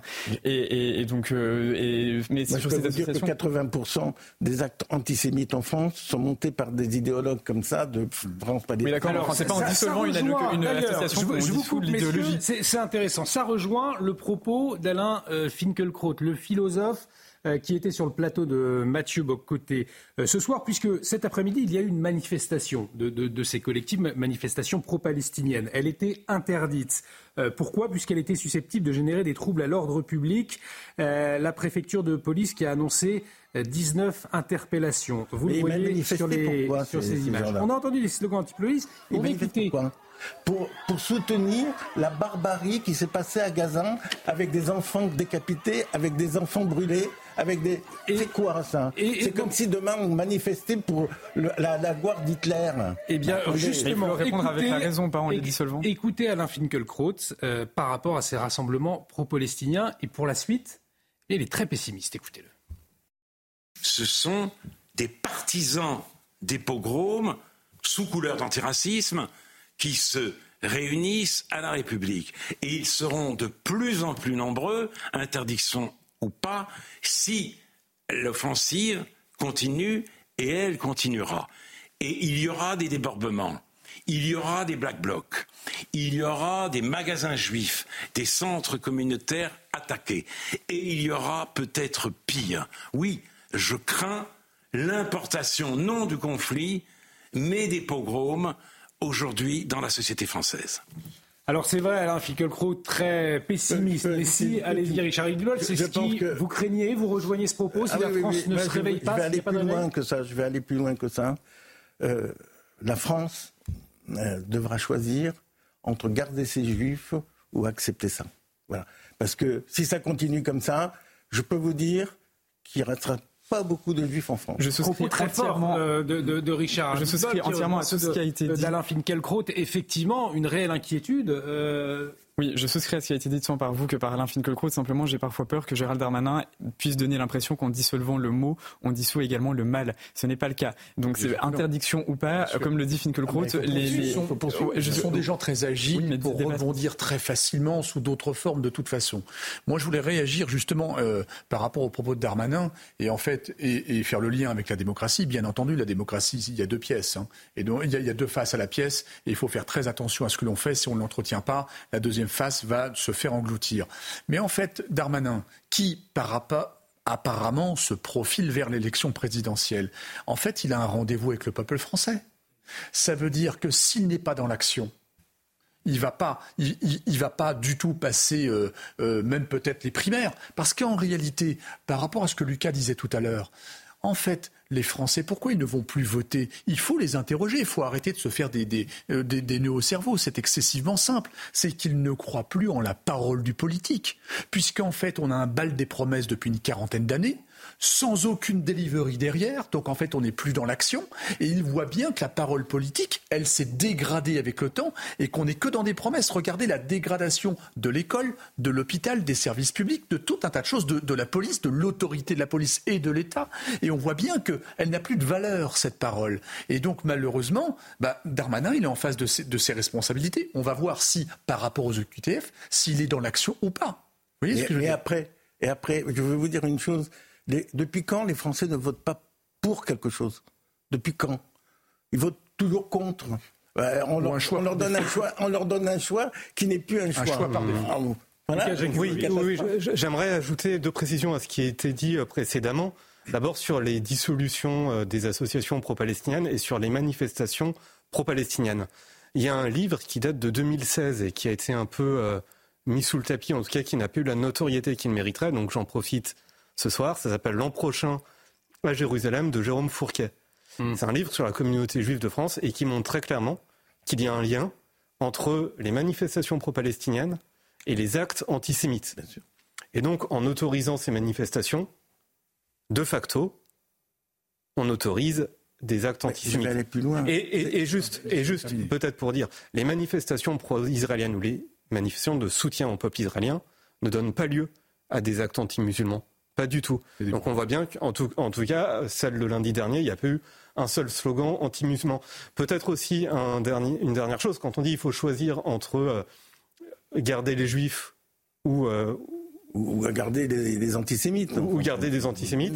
Euh, peut-être dire quelque chose de très important, c'est que si les juifs s'en vont massivement, et c'est déjà le cas, ça prouve que le pays est très malade. Et tous les pays qui ont eu un exode massif de leurs juifs, ça s'est très mal fini pour eux ils ont basculé dans la pauvreté, ils ont eu des persécutions, ils ont eu de l'extrémisme religieux. Il y a peut-être juste une petite exception, c'est l'Espagne avec la Reconquista, avec l'arrivée d'or du Nouveau Monde, mais voilà. Pour revenir Attention. sur et, et après, on va parler du, du on va aller au Moyen-Orient, euh, puisque ça va nous emmener à la situation. L'intérêt de la dissolution, c'est de montrer qu'on fait attention et qu'on porte à cœur le malheur des Juifs. C'est pas seulement pour le résultat c'est montrer que les Juifs ne sont pas seuls. C'est pas seul à manifester contre la barbarie, c'est pas seul à manifester. Et c'est ce que manifeste d'ailleurs Gérald Darmanin, finalement. Il y a eu combien de personnes à la dernière manifestation pour, pour la, contre la barbarie 10 000 personnes? Quand il y avait Naël ou je ne sais pas qui, il y avait 100 000 personnes. Hmm. Mais euh, comme dirait Tapiro, mais où ils sont? Mais où ils sont? Mais où ils sont? C'est vrai, peu de, là, là, vous faites référence aux peu de réactions après cette attaque la semaine dernière de, des stars, du showbiz ou encore du football, effectivement, qu'on a entendu dans d'autres cas s'exprimer. Et là, c'est vrai, c'est un fait. Euh, c'est pas n'importe quoi. si on est parfaitement objectif, il y a eu aussi peu de, de réactions pro-palestiniennes de la part des artistes et des sportifs. C'est plutôt, les gens ne prennent pas position, mais ils se taisent. Ça ne veut pas dire qu'ils sont dans un camp ou dans un on, a, on, a, on a brûlé des gamins, on les a décapités devant leurs parents. C'est quel, quel rapport c'est comme si on va dire on va pas réagir par rapport à la libération d'Auschwitz. Enfin, quand ils ont vu Auschwitz, ils ont vu ce, ce, ils ont tous pleuré, quoi. Non, ce que, ce que je veux dire, c'est pas que les artistes qui se taisent soutiennent implicitement le Hamas, c'est juste qu'ils ont peur, ils sont tétanisés, ils sont peut-être couards mais ils font plus attention à leur nombre de followers, à leur temps, Malheureusement, messieurs, passe très vite, c'est passionnant. On va maintenant, je vous propose, euh, nous allons nous, nous, intéresser justement à la situation sur place au Moyen-Orient, puisque l'offensive semble toute proche, l'offensive de l'armée israélienne du, du Tzal, une semaine après donc l'effroyable incursion terroriste du Hamas sur le territoire palestinien. On vient de l'évoquer. Euh, je vous le rappelle, hein, des attaques qui ont fait plus de 1300 morts civils du côté israélien, dont 17 euh, Français. On l'a appris ce soir par le euh, ministre des Affaires étrangères, la ministre des Affaires étrangères, mmh, d'ailleurs, Catherine Colonna, qui est sur place. On va y revenir. Euh, Benjamin Netanyahou s'est entretenu cet après-midi avec des, soldats. Les habitants du nord d'Israël invités à quitter euh, la région. On, voit bien hein, que les, choses bougent. on voit les dernières précisions sur place avec notre envoyé spécial, Régine Delfour. Dans le sud euh, d'Israël et nous voulions vous montrer, regardez cette route, les pneus qui sont euh, sur la route, regardez, c'est pour faciliter le passage euh, des blindés. Alors il y a plus d'une dizaine de blindés qui viennent de passer. Cela signifie en fait qu'ils étaient dans un champ, ils sont en train de rejoindre, de s'approcher de la bande de Gaza, du pourtour de la bande de Gaza, ce qui laisse supposer évidemment toujours hein, que cette contre-offensive de l'armée israélienne est de plus en plus imminente. On voit sur le terrain, ça bouse, des, chars, les unités militaires qui sont prêtes. On avait un témoignage tout à l'heure d'un euh, sergent de, l'armée de terre, justement, euh, israélienne, qui nous disait qu'il était prêt, que tout était prêt pour l'offensive. Et beaucoup de réactions diplomatiques. Je vais en, citer euh, une dernière, Israël, qui dit la France qui appelle le Hezbollah libanais et l'Iran euh, à la retenue. On voit effectivement euh, que dans les chancelleries, Denis, ça bouge ce soir. Tout à fait, ça bouge beaucoup. Alors effectivement, on voit les images de terrain là. On a vu tout à l'heure le sergent hein, qui nous disait euh, à quelques kilomètres de là, il y a les barbares. Alors attention, il ne faut pas faire d'amalgame. il y a les Palestiniens, il y a les barbares du Hamas qui ont fait des actes de barbarie inqualifiables. Mais il y a aussi quand même la population civile. et les civils. exactement. en fait, il y a beaucoup, beaucoup d'agitation et c'est assez intéressant parce qu'on voit Première réaction dans la journée, Arabie Saoudite a dit Moi, je suspends les discussions avec Israël. Vous savez qu'ils étaient en pour parler de normalisation de leurs relations. Mm. Et d'ailleurs, euh, le prince avait dit il y a un mois sur Fox News, on se rapproche chaque jour davantage d'une normalisation. Ce qui horrifiait l'Iran d'ailleurs. Mais vous, Exactement. Mais en même temps, ils avaient aussi qualifié, euh, normalisé leurs relations avec l'Iran. Mm. Euh, ce qui est assez intéressant, c'est que d'abord, il y a eu aussi la réaction de l'Iran, qui a dit, qui a donner l'ordre à l'Amérique de tenir, de contrôler Israël, sinon on n'évitera pas une guerre régionale. Donc là, on est un peu dans l'escalade. Hein, euh, donc c'est quand même assez grave euh, cette, affaire, parce qu'en fait, on a l'impression que l'Iran n'a pas peur finalement. Euh, et on sait très bien qu'elle est un petit peu à la manœuvre avec les marionnettes. Et il y a deux réactions qui sont tombées ce soir qui sont très intéressantes. C'est que Pékin appelle les États-Unis à jouer un rôle de responsable dans le conflit de responsables. C'est-à-dire, comment faut-il le comprendre Parce qu'ils savent qu'ils sont très très proches d'Israël et qu'ils soutiennent. D'ailleurs, on a bien vu Biden tous les jours, il a dit nous sommes derrière le peuple israélien. Ils ont même une responsabilité morale après 45 avec l'ONU, hein, vous vous souvenez. Donc en fait, en gros, Pékin qui commence à intervenir de plus en plus sur la scène internationale depuis deux ou trois ans sur des grands sujets comme ça, alors qu'avant ils étaient plutôt silencieux. Et, et Blinken a dit ce soir qu'il appelle Pékin à jouer de son influence au Moyen-Orient sous-entendu que Pékin est très proche de l'Iran, que l'Iran a intégré les BRICS il y a quelques jours, et qu'en fait, ils font aussi du commerce ensemble via les routes de la soie, et pas que. Hein, vous avez vu la Russie, l'Iran, la Chine. Donc en réalité, tout le monde est en train de s'agiter. Alors je parle bien entendu des Français, hein, qui sont très proches aussi, et des uns et des autres. Les Français parlent avec tout le monde. Ah, on va peut-être hein, voir Emmanuel Macron en vous écoutant. On va voir le tweet d'Emmanuel Macron, justement, continuer de nier des choses. et Catherine Colonna est sur place ce soir pour d'abord apporter son soutien à Israël, ça c'est très important, mais aussi au peuple palestinien qui est pris en otage par le Hamas, hein, il faut aussi le rappeler. Euh, et donc, en fait, je sais que le, et l'Europe a rappelé via la, voix de Ursula von der Leyen qu'elle était extrêmement proche aussi d'Israël. Donc tout le monde rassure Israël et tout le monde en coulisses essaie de parler avec l'Iran pour dire calmez-vous parce que n'oubliez pas qu'il y a le Hezbollah qui est très actif, qui est beaucoup plus puissant, qui comment et qui a déclaré aujourd'hui nous, on est prêt à agir quand le moment nous semblera bon. Et c'est ça qui est inquiétant, Elliot Maman. C'est-à-dire que si c'est le Hezbollah, euh, donc sur le territoire libanais, qui rentre également euh, dans la partie, on parlait de l'Iran, euh, on a vraiment le sentiment que la situation est complètement explosive. C'est ça, d'un point de vue purement matériel, il faut bien comprendre qu'il est extrêmement important de, parvenir à calmer les ardeurs du Liban, parce que euh, le dôme de fer, mm. c'est-à-dire euh, le système antimissile qui permet à Israël de plus ou moins se prémunir des dites roquettes qui sont lancées depuis la Palestine, euh, serait assez difficilement intercepté avec autant d'efficacité euh, les armes que le Liban serait en mesure d'envoyer sur Israël. Donc là, le péril est, vraiment mais abominable. Et, et, par ailleurs, sur les questions sur la question diplomatique, euh, en effet, euh, bah, le, dôme de fer a été euh, notamment financé par, par les États-Unis. Et je trouve que la position de la France sur le sujet est extrêmement intéressante parce qu'on voit bien que les acteurs internationaux attendent tout de même de la France qu'elle se positionne. Mm. et pourtant, d'un point de vue interne, on parlait tout à l'heure des OQTF. tous les téléspectateurs de CNews savent qu'ils ne, sont, qu'ils ne sont pas exécutés pour 95% d'entre eux. La France ne parvient même plus à trouver les laissés-passer consulaires pour renvoyer les personnes étrangères dont elle ne veut plus. et pourtant, d'un point de vue intellectuel, il y a quand même encore une. Oui, mais alors est-ce que la voix de la France est encore entendue C'est une interrogation et Charles Je ne le crois pas. Et, particulièrement dans ce conflit, est-ce que la France a un rôle à jouer euh, La France a quand même euh, favorisé le Hezbollah au Liban pour rester euh, dans, le, dans, dans, le gouvernement libanais. Hein. Donc, quand Macron est parti au Liban, c'est lui qui a insisté pour que le Hezbollah reste dans le gouvernement libanais. D'ailleurs, d'où la crise jusqu'à présent au Liban, où ils n'ont toujours pas de président. Et quant à la Chine, la Chine veut jouer un rôle international. Mm. Elle a des bonnes relations avec Israël. oui, tout à fait. Et donc, elle veut jouer dans tous les plateaux, d'ailleurs, euh, que ce soit avec l'Ukraine, que ce soit. Elle veut reprendre. C'est très nouveau, hein, depuis deux ou trois ans. Voilà, depuis un trois ans. Et, ils veulent euh, transformer leur puissance économique en puissance diplomatique. Donc, ils peuvent jouer, effectivement, un rôle important dans. On continue d'en parler dans un instant, mais il est 22h30. Le temps de retrouver Isabelle Piboulot. Isabelle, c'est le journal.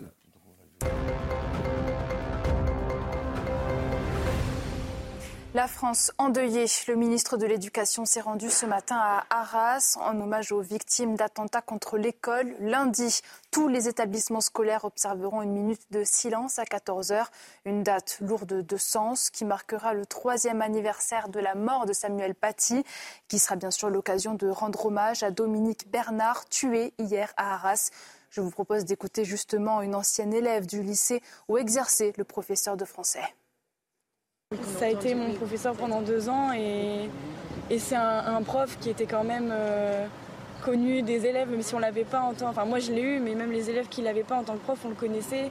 Et j'aurais aimé qu'il passe à la télé vraiment pour autre chose. Comme j'aurais aimé que tout Arras, on en parle pour autre chose. C'est plus ça qui est compliqué en fait ce matin. Ce matin et ça ira mieux les autres jours. C'est, t'en feras bien les choses, mais là j'espère juste que je sais pas, j'espère juste que, c'est que ces choses-là, elles se reproduiront plus. Il faut plus que ça... Il faut plus... Enfin là, je, je veux plus ça pour, euh, pour, mes, pour mes sœurs, pour mes petits frères, pour, euh, pour les autres élèves, pour nous, en fait, les générations futures, je veux, on n'en veut plus, on ne veut pas. Et c'est très stressant, c'est un climat hyper stressant, que ce soit les conflits ou on veut plus de ça. Je, je souhaite, je, n'en veux plus. Je veux pas.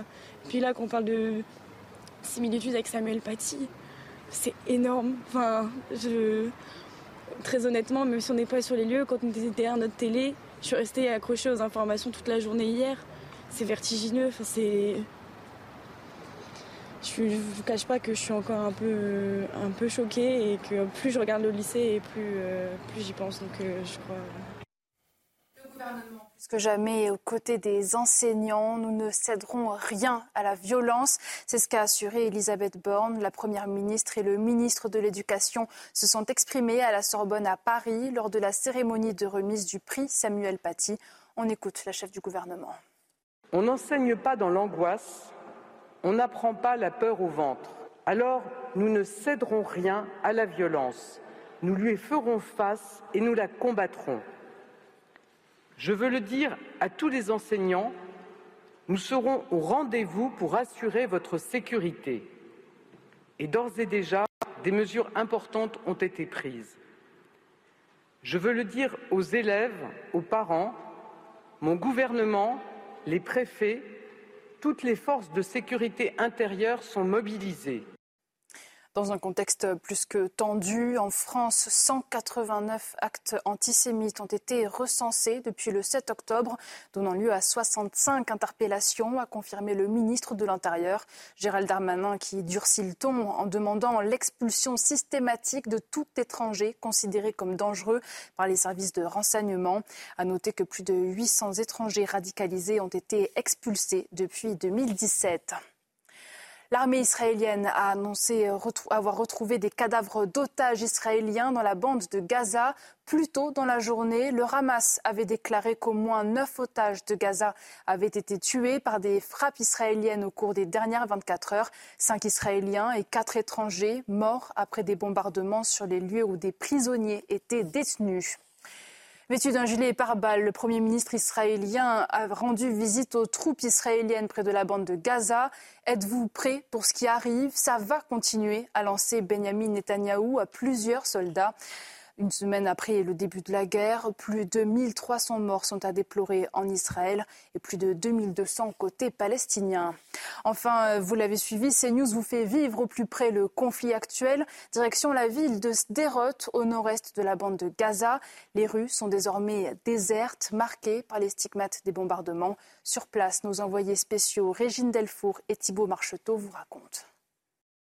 Nous sommes à Sderot, au nord-est de la bande de Gaza, et regardez ces rues qui sont désertes. Elles sont désertes puisque la ville est très souvent prise pour cible avec des tirs de roquettes. Et le samedi 7 octobre, lors des attaques du Hamas, le commissariat lui a été investi par une dizaine de terroristes. Et regardez ce qu'il reste du commissariat. Il était totalement détruit par les militaires puisque, en fait, les militaires et les policiers avaient peur qu'il reste encore des à l'intérieur euh, du commissariat. Cette ville, euh, c'est environ 35 euh, 000 habitants. La moitié de la population a déjà évacué. L'autre moitié doit évacuer ce dimanche. C'est la fin de ce journal, mais les débats se poursuivent dans Soir Info Week-end avec vous, Olivier. Merci beaucoup Isabelle pour toutes ces informations. on continue de parler de la situation au Moyen-Orient avec l'offensive qui se prépare elle semble en tout cas euh, imminente, très proche. Beaucoup d'indices le, confirment ce soir. Euh, en tout cas, ça va être euh, une offensive très compliquée. Dans une souricière, un terrain hostile, c'est ce qui attend les soldats israéliens, une intervention difficile à organiser. On voit les explications d'Adrien Fontenot et de Clémence Barbier. On en parle ensuite. La bande de Gaza, 360 km, plus de 2 millions d'habitants, soit 5000 Gazaouis au kilomètre carré. La branche armée du Hamas peut aussi compter sur 20 à 35 000 combattants, de quoi compliquer la réponse israélienne. S'il y a une intervention, elle devra être très très limitée, de type euh, couloir de pénétration. À partir du moment où vous êtes caché, euh, vous êtes euh, voilà dans des dans des bâtiments, c'est autant de difficultés pour une armée mécanisée d'intervenir. Pour autant, l'intervention annoncée de Tsahal est plus proche que jamais. Nos ennemis ont à peine commencé à payer le prix je ne peux pas divulguer de quoi est fait la suite, mais je vous dis, c'est juste le début. Une intervention difficile à organiser face à des pertes inévitables. Tout combat amène à des pertes euh, importantes, surtout dans des tissus euh, urbains de très grande densité. Donc là, c'est des, des centaines de morts à assurer de, de part et d'autre. Neutraliser le Hamas, libérer les otages, le tout en limitant les pertes. Une mission périlleuse qui attend les forces de Tsahal. Et Israël qui a accordé plus de temps aux Palestiniens pour évacuer le nord. Donc à quoi est-ce qu'on peut s'attendre, euh, Denis Deschamps Finalement, c'est une évacuation des populations civiles pour le sud et donc. Euh, en réalité, euh, vous vous rendez compte, là, déplacer un million de civils ou un million cent de civils en 24 heures, c'est juste pas possible. D'autant qu'en plus, euh, euh, Gaza n'est pas organisé en grande autoroute pour, pouvoir aller vers le sud. Et que l'Égypte ne veut pas de couloir, euh, de corridor humanitaire. Bah, bien sûr, voilà. Il y a donc, quand même 600 000 personnes qui sont parties. Hein. Voilà. Alors oui, mais ça se fait pas étape par étape. Ça peut pas se faire en 24 heures. ensuite, on va voir un peu la réaction d'Israël. Donc apparemment, ce serait une question d'heure. apparemment, il découperait Gaza en trois parties. La population au sud, une espèce de, de, zone de contrôle au milieu. Le nord, je crains que ce soit, euh, comment dire, dévasté, hein, euh, là, où en fait les positions étaient, étaient bien ancrées euh, du Hamas. Donc je, pense qu'ils vont nettoyer, faire un gros nettoyage et pas aller faire dans la dentelle de bâtiment par bâtiment pour voir ce qui s'y passe. Hein. Ils vont nettoyer définitivement. ils ont déjà écroulé plus de 1300 immeubles, hein, en tout cas sites qui leur paraissent un petit peu suspects où il y avait des centres de, de commandement ou de personnes appartenant au Hamas. Je rappelle, le Hamas, c'est entre 20 000 jusqu'à, moi j'ai lu, jusqu'à 50 000 personnes. Hmm. Mais 50 000 personnes, c'est beaucoup, mais très peu à la fois dans 2 millions de personnes. Vous vous rendez compte? Disséminer 50 000 personnes là-dedans, donc en fait la population... Parler de 50 000 combattants Voilà, combattants, pardon, hmm. voilà. Mais en fait, ils servent de... Euh, la population sert de bouclier humain, un peu comme les, comme les euh, euh, ceux qui ont été enlevés, en fait. C'est des boucliers humains. C'est terrible. Et d'ailleurs, à cet égard, préciser que Tsahal a survolé Gaza City, donc la ville de Gaza qui vraisemblablement sera concerné par la première phase de l'offensive israélienne à Gaza, euh, a survolé euh, Gaza City pour euh, faire tomber de leur avion des, mm. bouts de papier, des flyers, pour dire à la population de partir. Mm. Et je tiens tout de même à le préciser pour qu'on voit quand même dans quelle perspective s'inscrivent les, différents, les différentes forces en conflit dans, le sujet, parce que le, propos de Tsahal n'est absolument pas de, tuer des civils. Ça, il faut quand même que ce soit absolument clair. et simplement une chose, euh, pour euh, les raisons du, du, du retard de, début de l'opération de Tsahal, euh, je, je, pense qu'il y a deux explications. D'abord, évidemment, les pressions des gouvernements occidentaux qui disaient tant qu'on a des otages sur place, ce serait quand même bien, et qui en plus sont des nationaux de, nos pays, ce mmh. serait quand même bien d'attendre. Il y a une autre chose. à l'heure actuelle, le djihad islamique et le Hamas, leurs forces conjointes, ont envoyé un peu plus de 5000 roquettes sur Israël depuis le début des, des événements la semaine dernière. selon les chiffres qui circulent dans les médias israéliens, évidemment, je n'ai aucune information interne, hein, ce sont les chiffres des médias israéliens, euh, ils en auraient au total entre 7 et 10 000. Donc on voit aussi que euh, le, leur stock s'épuise et que euh, Israël pourrait quand même essayer de manière pas trop sanguine. mais, malheureusement, toute armée déteste un autre point, c'est d'avoir deux fronts en même temps. Et il pourrait y avoir un front au nord où il y a beaucoup, beaucoup plus de roquettes de disponibles côté Hezbollah. Et en même temps, effectivement, vous l'avez dit, les chancelleries mettent énormément la pression pour laisser le temps aux civils de se déplacer. Mais en même temps, ça fait gagner du temps aussi pour la diplomatie, pour essayer de calmer tout le jeu rendre les, les, euh, les otages et, euh, et, essayer de commencer à négocier. Le, le Hamas a, a dit qu'il pouvait commencer peut-être à négocier alors qu'il y a encore 24-48 heures, c'était impossible. Donc les choses évoluent tout doucement. J'ai une, interrogation, j'ai une interrogation très concrète. Est-ce qu'en face, euh, l'armée israélienne va véritablement, Richard, rencontrer une opposition forte, une de véritables de, des combattants solidement armés? Est-ce que ça va être le cas? Et si oui, comment? Arrive-t-il, le Hamas, à s'armer avec euh, des fusils, des chars, du matériel? ça, fait, ça fait longtemps qu'on sait très bien qu'ils sont euh, lourdement armés. Euh, je pense, comme disait Alex, qu'ils vont bombarder à outrance avant d'envoyer l'infanterie et, les tanks. Sinon, ils n'auraient pas demandé l'évacuation mm. des civils, mm. puisqu'ils ont déjà bombardé, ciblé, etc. Donc s'ils demandent aux civils de partir, c'est qu'ils vont pas faire du chirurgical euh, comme ils l'ont fait jusqu'à présent. Ils vont, ils vont, ils vont certainement venir aussi, par la mer. Mm. Je, pense qu'il va y avoir aussi euh, un débarquement à partir de la mer. Et euh, pour parler du, Hezbollah, parce qu'effectivement, il y a longtemps qu'ils se préparent au front nord, même avant qu'ils pensaient qu'il y allait avoir un, front sud, le Hezbollah n'est pas très aimé au Liban en ce moment. et que ils sont très puissants. Ils, ont intérêt à faire attention parce que déjà ils sont. Il suffit de lire L'Orient le jour, qui est un journal plutôt chrétien du Liban. Euh, ils sont pas tendres avec le Hezbollah. Il y en a beaucoup qui disent qu'ils vont pas encore sacrifier le Liban à, l'intérêt de l'Iran. Donc, euh, ils vont beaucoup hésiter, le Hezbollah, à rentrer vraiment dans la guerre. ils sont plus armés que le Hamas. Beaucoup oui, mais comme Israël est extrêmement préparé, hmm.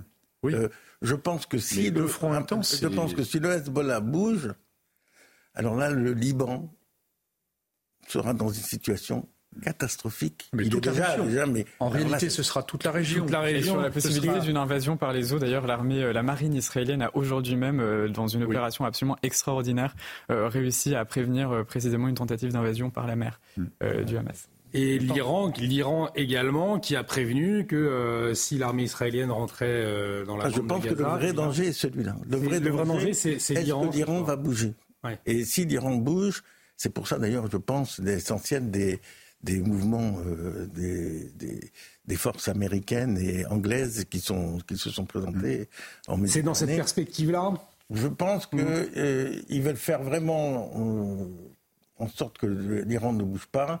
Et si l'Iran bouge, ils feront ce qu'ils voulaient faire depuis longtemps pour empêcher le nucléaire. Donc peut-être de cibler. Euh, en tout cas, ça peut être un jeu de domino incontrôlable, mmh. une réaction en chaîne. En n'oubliant pas que de l'autre côté, il y a encore une guerre qui continue, qui est celle d'Ukraine. Bien sûr. Et c'est vrai qu'on et, on en parle moins, mais elle continue effectivement.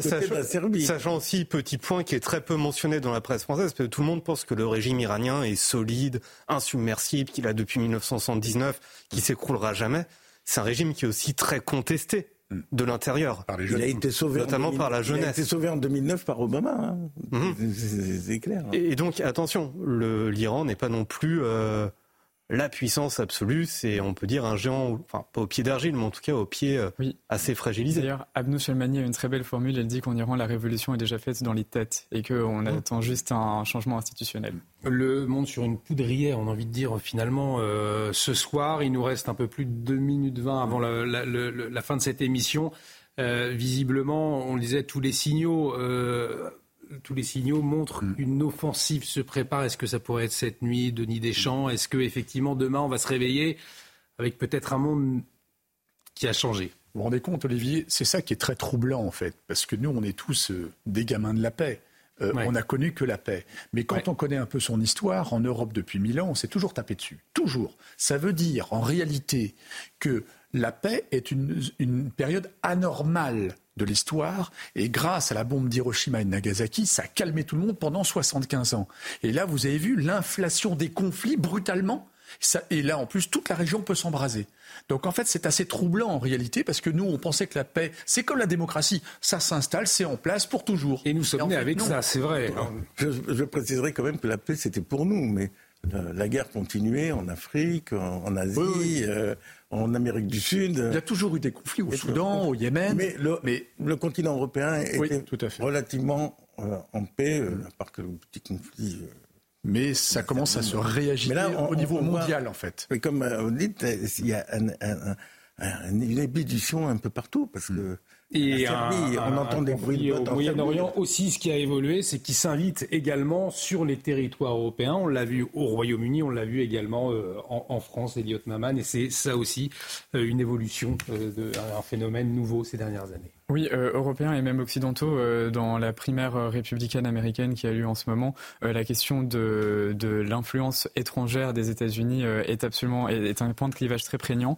et il n'y a que deux candidats qui d'ailleurs ne sont vraiment pas les plus populaires, Nikki Haley et Mike Pence, qui sont plutôt conformes à la tradition néoconservatrice américaine de, d'interventionnisme, pour le dire de, de, manière très schématique et très rapide, tandis que la quasi-totalité des autres prétendants, et manifestement c'est le, le, parti républicain qui passera, sont plutôt pour un retrait des, des relations internationales. De cette émission. Un grand merci. Nous suivons bien évidemment de très près l'évolution euh, en, Israël.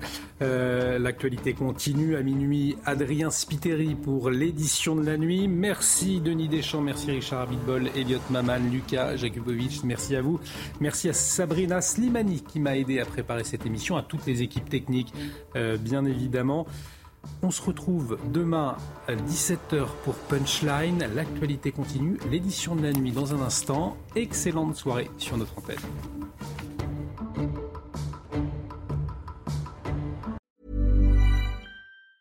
Planning for your next trip? Elevate your travel style with Quince. Quince has all the jet setting essentials you'll want for your next getaway, like European linen, premium luggage options, buttery soft Italian leather bags, and so much more. And it's all priced at 50 to 80% less than similar brands. Plus, Quince only works with factories that use safe and ethical manufacturing practices. Pack your bags with high-quality essentials you'll be wearing for vacations to come with Quince. Go to quince.com slash trip for free shipping and 365-day returns.